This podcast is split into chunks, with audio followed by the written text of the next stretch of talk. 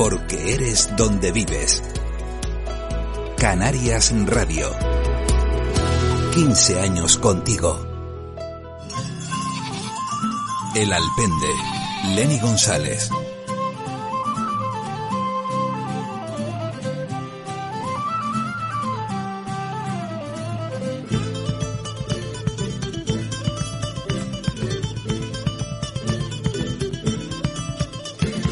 Sobre el año 1099, la primera cruzada finalizó tomando la ciudad de Jerusalén tras varias batallas. Varios años más tarde, nueve caballeros se presentaron ante el rey Balduino II en la Tierra Santa con la intención de formar una orden para proteger a los peregrinos cristianos que debían seguir desde Europa hasta Jerusalén. Aunque el propósito real de estos nueve caballeros sigue siendo todo un misterio. Esa orden se convirtió en los Caballeros Templarios, una sociedad secreta con un gran poder militar y económico que provocó el recelo de reyes y nobles. ¿Qué tal, alpenderas y alpenderos? ¿Cómo están? Nosotros muy contentos de volver a acompañarles en este nuevo primer programa del año en el que le deseamos gran prosperidad y sobre todo que no les falte felicidad. Acabamos de salir de la fiesta religiosa por excelencia donde comenzó una nueva vida en Jerusalén, una ciudad con mucha historia donde las matemáticas también están muy presentes. Y de eso vamos a hablar hoy, del dominio de las matemáticas en la época de los templarios y el santo grial, en ese espacio que tanto nos gusta, en el que abarca las diversas culturas del mundo con nuestro colaborador Luis Fajardo en Mundo Matemático. Se lo contamos en directo a través de la red de frecuencia de Canarias Radio o en diferido por nuestra web rtvc.es barra el alpende. Un saludo de una servidora al frente de la conducción y del compañero Fernando González en realización bajo el techo del alpende radial que une puentes desde Canarias al mundo.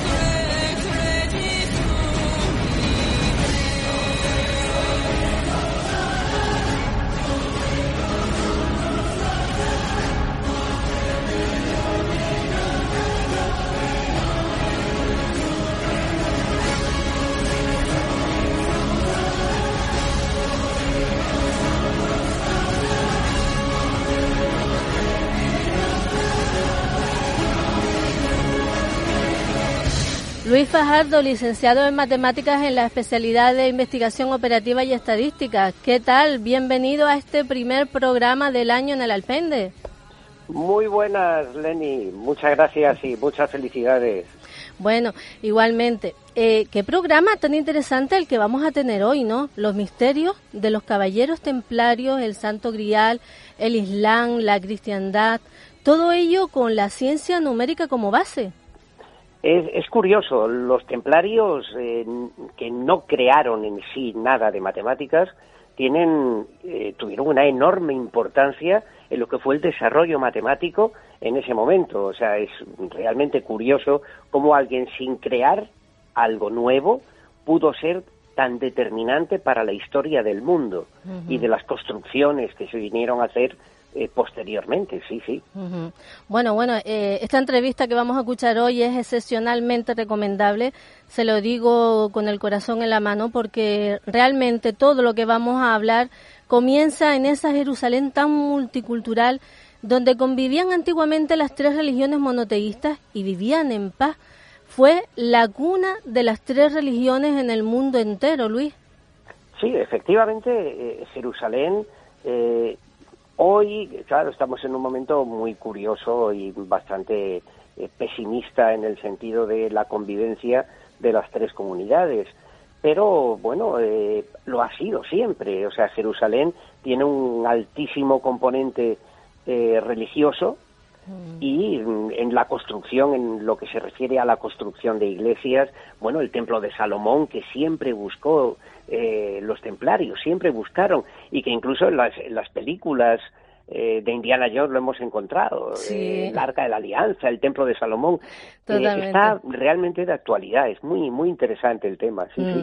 Bueno, pues no esperamos más, comenzamos con este nuevo episodio de Mundo Matemático.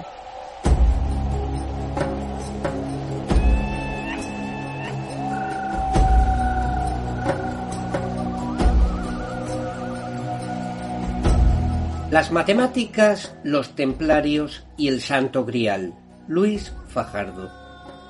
Desde pequeño sentí admiración por los templarios, quiénes eran, qué buscaban, qué defendían, quiénes eran sus enemigos, por qué su último gran maestre, Jacques de Molay, fue quemado vivo en la hoguera frente a la Catedral de Notre Dame en París. Pero aunque es un tema que confieso que me apasiona y del que he leído mucho, mi objetivo aquí es otro. Es analizar las matemáticas que se esconden en las construcciones templarias y que también influyeron en su forma de vida. En cualquier caso, recomiendo que profundicemos sobre ello. Hay un interesante trabajo de Margarita Ibáñez Tarín, profesora de Historia del Arte, en el IES número 1 de Requena, que lleva por título La geometría simbólica de las iglesias templarias de Eunate y Torres del Río. En la introducción, la profesora Margarita Ibáñez dice, los templarios, constructores de las iglesias románicas objeto de este trabajo, aparecen en este contexto como una orden militar de caballeros cruzados franceses, mitad monje, mitad soldados, que se instalaron en Jerusalén en torno al año 1120. Y lo hicieron con el fin de proteger a los peregrinos cristianos de los ataques de que eran objeto en el puerto de Afa. El rey Balduino les cedió como aposento una casa cercana a la mezquita de la Roca, construida por el califa Abd al-Malik a finales del siglo VII edificio que confundieron con el templo de Salomón, del que no quedaba nada, pues había sido destruido por el emperador romano Tito en el año 70. Esta mezquita fue consagrada como iglesia principal de los templarios en el año 1142 y tomada desde entonces como modelo constructivo en todas sus edificaciones religiosas, además de convertirse en el emblema de la orden.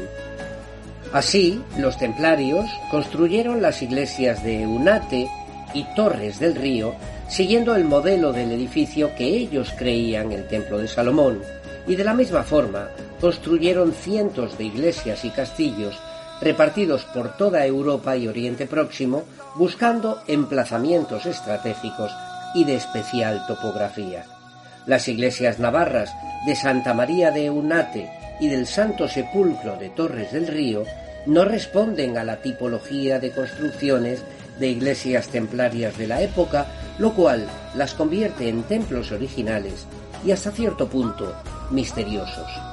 Hay que señalar la enorme importancia de la geometría en la construcción de estas dos iglesias. Está claro que sin el conocimiento de la geometría clásica que los maestros de obras tenían, y en especial del valor simbólico que atribuían a las figuras del triángulo, el cuadrado y el pentágono, la arquitectura románica no podría ser entendida. El triángulo presente en la interesante cúpula de la iglesia de Torres del Río, de diseño estrellado y de clara reminiscencia musulmana, que recuerdan las bóvedas de la mezquita de Córdoba, no sólo tiene todas las virtudes del número 3, sino que al dividirlo genera triángulos de los que hay que destacar el equilátero, símbolo de la divinidad, de la armonía y de la proporción, ya que tiene todos sus lados y ángulos iguales. En la cultura cristiana se vincula con el dogma de la Santísima Trinidad presente en las portadas de las grandes catedrales. En el caso de la cúpula que corona la planta octogonal de la iglesia de Unate, También está presente el triángulo, puesto que se trata de una cúpula apuntada sobre grandes nervios. Y esos nervios son coincidentes con la clave central. Otra figura geométrica que en mayor o menor medida está presente en las iglesias templarias es el pentágono, que poseía la clave de la geometría y de la sección áurea, pero sobre todo tenía poderes mágicos. De ahí que se empleara como talismán contra influencias malignas. Y el cuadrado, que hacía referencia siempre a la Jerusalén celeste, según fue descrita por San Juan en el capítulo 21 del Apocalipsis cuando dice, una ciudad tan larga como ancha.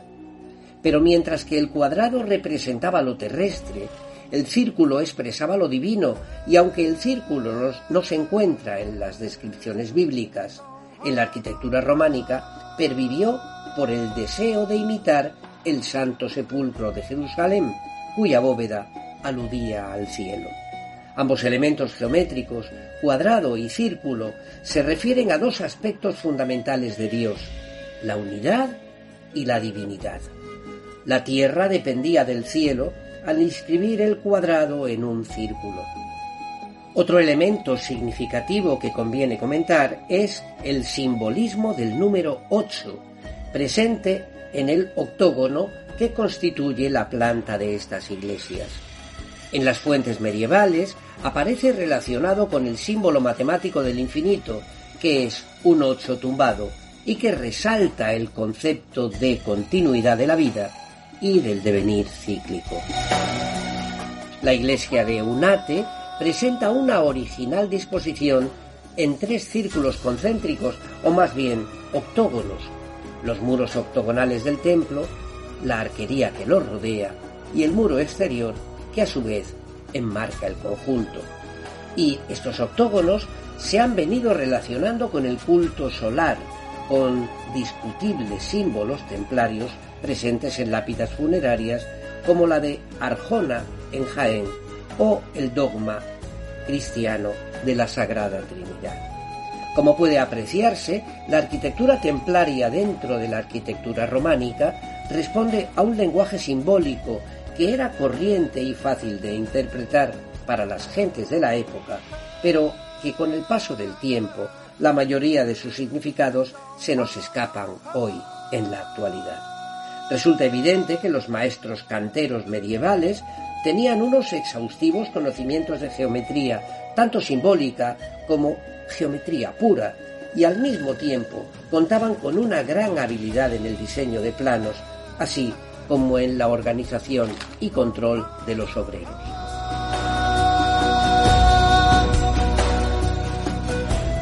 Como reflexión, se atribuye a los templarios grandes conocimientos en geometría.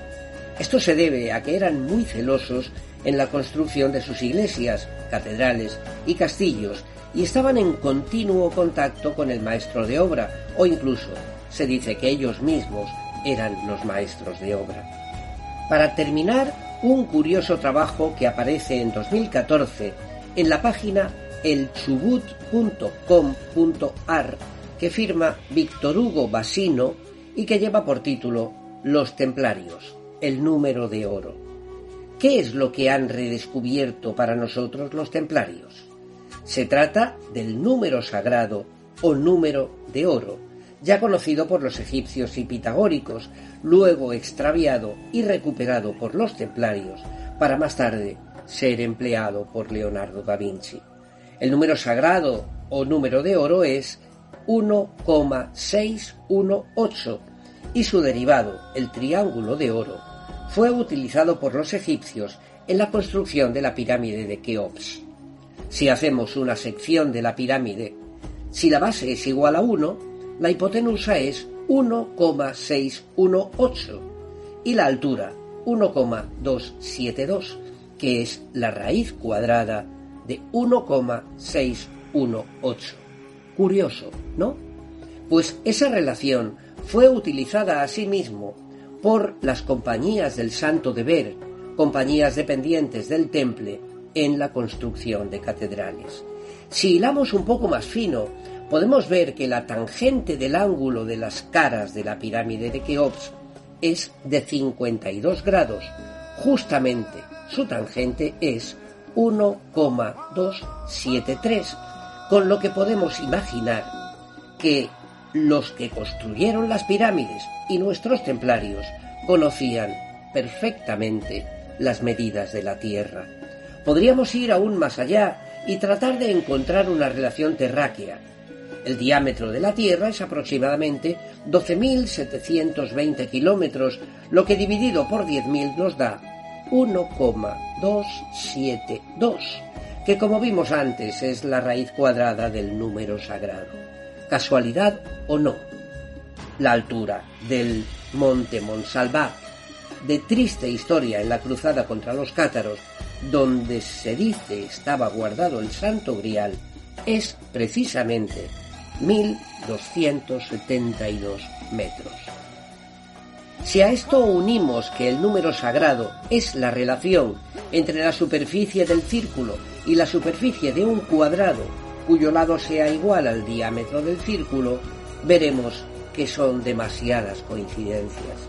Posiblemente los templarios no aportaron nada nuevo, o por decirlo de otra manera, no crearon nada nuevo en lo que a matemáticas se refiere, pero sí supieron hacer uso de las matemáticas en la construcción de sus catedrales, sus iglesias y sus castillos, cosa que pervive hasta el día de hoy.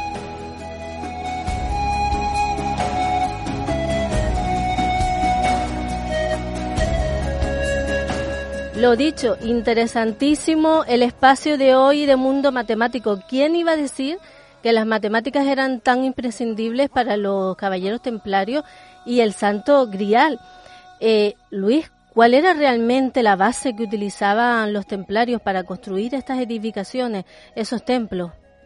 Bueno, la base, mm, los templarios eran tremendamente hábiles y así como todas las civilizaciones, las culturas de cada momento beben de lo anterior. por ejemplo, cuando los templarios redescubren de alguna manera, por decirlo así, el número de oro, eh, ya lo habían utilizado los egipcios. Y también hemos visto, acabamos de escuchar, pues que, que los templarios cuando construyen eran tremendamente celosos de sus construcciones. Pero es que lo mismo, si recordamos las matemáticas en la India, eh, en China, eran también igual de celosos. porque en la India, dentro de la casta de los comerciantes, a los niños desde los seis, siete años ya les empezaban a enseñar a leer, a sumar, a multiplicar? Pues para guardar dentro de su propio eh, terreno todo lo que era el comercio. Los templarios hacían lo mismo. Ellos eran los maestros de obras. Eh, si leemos a Ken Follett en sus últimos libros, que es realmente curioso, cuando venía un nuevo albañil y no sabía leer, ¿qué se le hacía? Tenía que aprender a leer. ¿Quién le enseñaba a leer? Pues en esa época, si hablamos pues del, del, del año 1000, que es los libros últimos de Ken Follett, los dos últimos van de esa época, nos encontramos a un pobre albañil que no sabe leer y ¿quién le enseña a leer? Pues un cura, un monje, porque era en las abadías, como ya hemos comentado más de una vez, en las abadías era donde estaba la cultura porque eran los únicos que tenían libros y tenían libros porque los escribían ellos mismos, tenían el don y el poder de la lectura y ahí transmitían la información y los templarios que eran pues mitad monjes, mitad soldados, tenían esa posibilidad de contactar bien con la iglesia para que aprendieran la cultura de la construcción. Y ahí los, los maestros de obra eran eh, uno más de, de, los templarios. Exacto. Y bueno, hablando del número mágico, que bueno, hay dos números que nombras en el episodio. Eh, uno más complejo está el número mágico, que es como símbolo del infinito, ¿no? Y luego el otro número también, el que me quedé con el 1,618. Sí, es el número de oro. El número de oro, ese número, lo que es la proporción áurea. El número de oro se establece con unos segmentos y es un segmento que lo partes en dos. Bien, mm, eso en la mayoría de construcciones griegas, el Partenón, eh, las pirámides de Egipto, se repite. O sea, mm. tenían acceso al número de oro. ¿Qué ocurre? Que los templarios ya lo explotan. Los templarios, todas sus construcciones, lo utilizan de una forma, vamos, y luego son muchas coincidencias las que hay. ¿Cómo podían saber los egipcios el diámetro de la Tierra? Todo está relacionado con el número de oro. ¿Y por qué lo sabían? Pues lo sabían porque al construir Keops, la pirámide de Keops, hay una serie de medidas que dices, pero qué casualidad, y coincide con la del monte Monsalvat, donde mm. los templarios pensaban que iban a encontrar el Santo Grial. Eh, son cosas realmente curiosas. Sería interesante estudiar cómo los egipcios alcanzan eso que después transmiten a eh, los romanos, transmiten a los griegos y luego llegamos al momento de los templarios y ellos aprovechan y lo recogen otra vez ese número de oro. Es el famoso phi que en el instituto cuando lo explicas al alumnado dicen, bueno, phi, el número de oro, la proporción áurea, es tremendamente interesante, muy importante, y en todas las construcciones o en la mayoría nos lo podemos encontrar. Hmm. Es que este número, pues, bueno, fue utilizado, como bien dices, para incluso para construir la pirámide de Keops. Y yo me pregunto si por casualidad sabes que, qué relación o qué semejanza puede haber tenido los arquitectos de las pirámides egipcias con, con los templarios. ¿Sabes si hubo una, alguna relación entre ellos? Porque es que todo es muy casual, ¿no? Hombre, el, el número de oro, el número de oro mm, ha estado siempre ahí. El número de oro eh, no es una cosa que aparezca por casualidad. La proporción áurea no aparece por casualidad. Esto es algo y además se repite a lo largo de la historia. Leonardo da Vinci, vamos, la utilizó muchísimo y ¿quién facilita que Leonardo da Vinci la use? Pues los egipcios, los chinos, los templarios que sin crear nada los templarios nos proporcionan esa eh, yo no sé si los templarios tuvieron, hombre, la época en el año pues mil cuando aparecen o cuando eh, Balduino, el rey Balduino, le da a los templarios su casa eh, en Jerusalén, pues hombre, yo no dudo que los templarios fueran tan hábiles que contactaran con, con los egipcios, con, en fin, con todos los sitios y que vieran las pirámides de Keops. La pirámide de Keops no me extraña lo más mínimo. Pero fijémonos en la importancia de las matemáticas.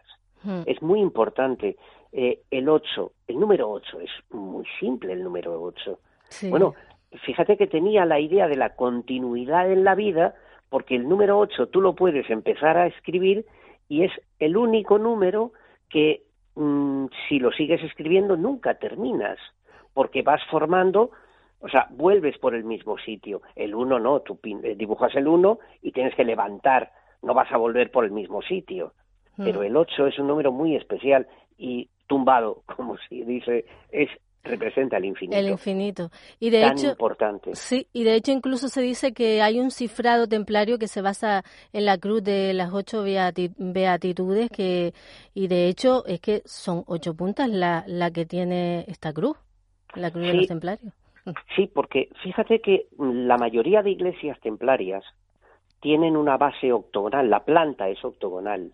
Hmm. ¿De dónde? O sea, ¿por qué los templarios utilizan esa planta octogonal? Que, ojo, lo que es las uniones en la cúpula, también, lógicamente, hay un octógono, que se forman triángulos equiláteros, que es otra de las figuras fundamentales para los templarios, el triángulo que representaba a la divinidad, el cuadrado, el pentágono.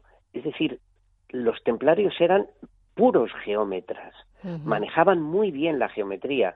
De, de hecho, pues se, se llega en uno de los artículos que no menciono aquí en el trabajo, pero que me llamó muchísimo la atención, se dice que los templarios fueron unos tremendos estudiosos de la geometría y que bebieron de todos los estudios griegos, romanos y egipcios.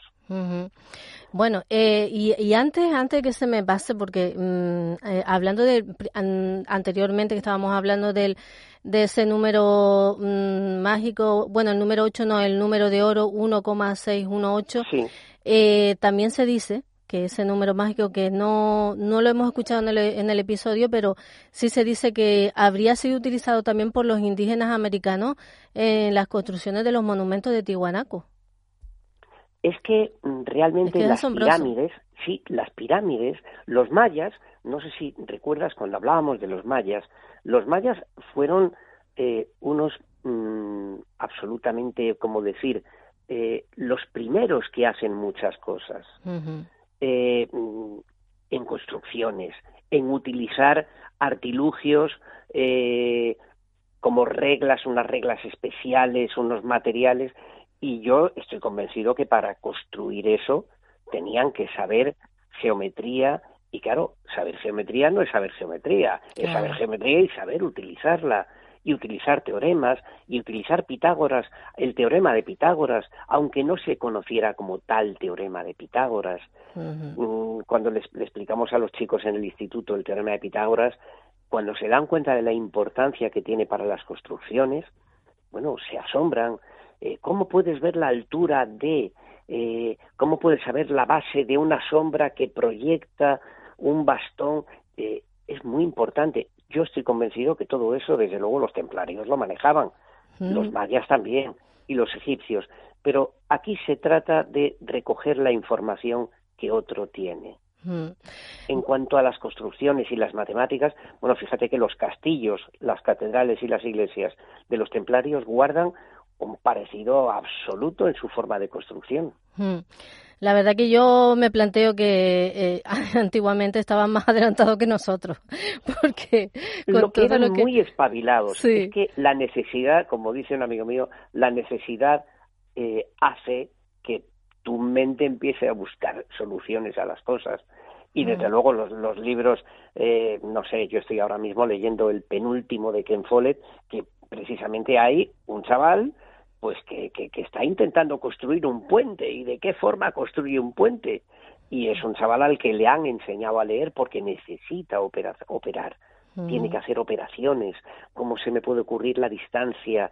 Y tenía el problema, decía, es que se me va a caer el puente, ¿qué distancia necesito? Es decir, la necesidad. Totalmente. Bueno, Luis, tengo tanta, tenía tantas preguntas y tantas cosas que hacerte respecto a este episodio porque es la verdad que es súper interesante.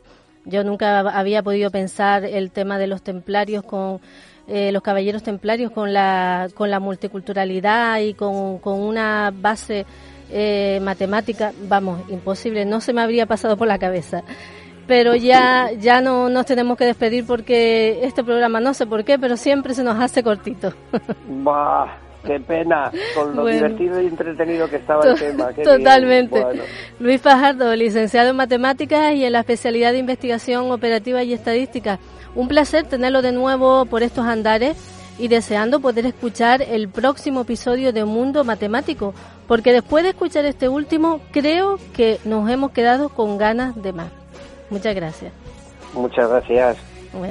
Y para todos ustedes que nos siguen desde su casa, gracias por acompañarnos en este nuevo primer programa del año y deseando con todo cariño que nos sigan acompañando en lo siguiente. Hasta la próxima semana bajo el techo del alpende. Sean felices.